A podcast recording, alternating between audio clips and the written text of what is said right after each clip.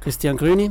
Heute Freitag haben wir ein spezielles Programm hier beim Musikfestival Bern, nämlich ein Konzert mit dem Berner Sinfonieorchester mit mikrotonaler Musik. Das heißt mit einer Musik mit Intervallen, Vierteltönen, Zwölfteltönen heute Abend vor allem, die also viel kleiner sind als die Halbtöne, die wir vom Klavier her können. Die Tonleitern, die Skalen, die sind viel feiner abgestuft, dass sie fast nicht mehr unterscheidbar Bass sind. Da hat gerade diese Qualität dieser kleinen Abstufungen, hat das nicht etwas mit Rauschen schon zu tun?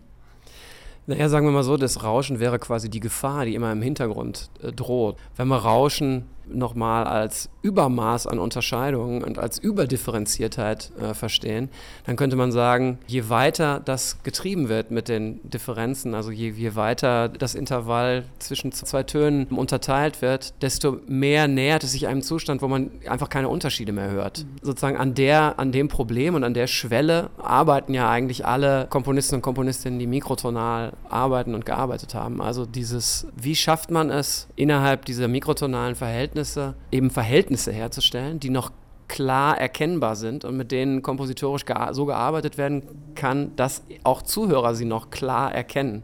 Oder dann irgendwann nicht mehr klar erkennen, sondern nur noch als, als Farbe oder so. Oder als, als etwas, bei dem die Musik auf so eine merkwürdige Weise anfängt zu pulsieren und sich zu bewegen oder so.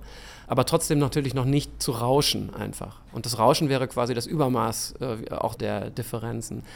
Das Rauschhafte wiederum, könnte man sagen, kann dabei entstehen, wenn man, wenn man äh, eben versucht, sozusagen mit, mit den ganz normalen Mitteln, die man so hat als musikalischer Hörer, als Hörer von Musik, äh, an solche Musik ranzugehen und äh, eben diese Differenzen genau klar zu kriegen und zu, äh, zu gucken, wie, wie, wie, funktioniert das jetzt, was höre ich hier eigentlich gerade.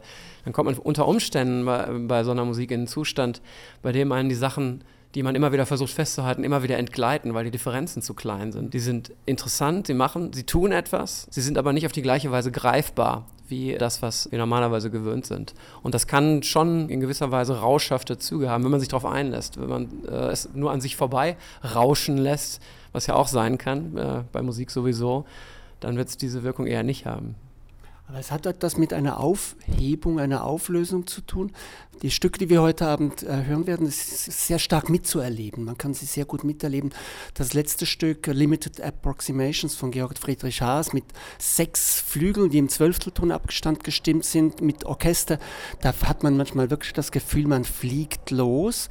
Und er bezieht sich auf einen Russen, Ivan Wischnegratzky, der sich sehr stark mit Mikrotonalität beschäftigt. Von ihm hören wir auch ein Stück, ein Arc-en-Ciel, das sind die Farben drin, die Regenbogenfarben, von denen du sprachst.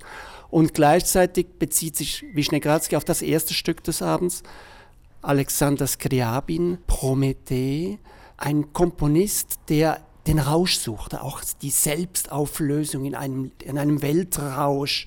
Das ist eine ganz spezielle Tradition, die da aufgezeigt wird in einem Konzert und die quasi nachvollziehbar wird.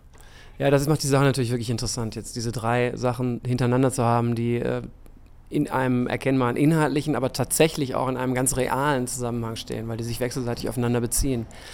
Diese mystische, sagen wir mal, bei Skriabin ist es ja eine mystische Dimension. Da geht es ja nicht nur um Rausch im Sinne von wegfliegen, wie du es jetzt gesagt hast, mhm. oder das Rauschhafte, was man auch beim rauschenden Fest oder äh, so erleben kann, sondern es geht irgendwie tatsächlich um, um eine, mystisches, eine mystische Erfahrung quasi. Mhm. Ne?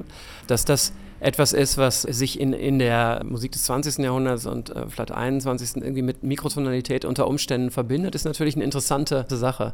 Und das hat, glaube ich, genau damit zu tun, mit dem, was ich am Anfang gesagt habe, also mit dem sozusagen äh, sich auf der Schwelle immer zwischen Ordnung und Unordnung befinden, weil einfach nur Unordnung den Leuten zu präsentieren und wirkliches Rauschen bringt es halt nicht so richtig. Sobald die Ordnung zu kristallin und zu klar ist, hat sie keinen hat sie diese Qualität nicht, hat sie diesen Verweis nicht auf das, äh, das Rauschhafte, das sich verlieren. Und in dem Moment, wo ich genau an diese Grenze gehe, wo ich mich hin und her bewege zwischen dem das fassen können ähm, und davon weggeschwemmt werden, wenn man so will, da kann genau das passieren, was, was die drei auf unterschiedliche Weise suchen. Und es ist, ist natürlich auch Verschiedenes, was sie suchen. Also Haas ist ja nicht auf die gleiche Weise Mystiker, wie Skriamin das war.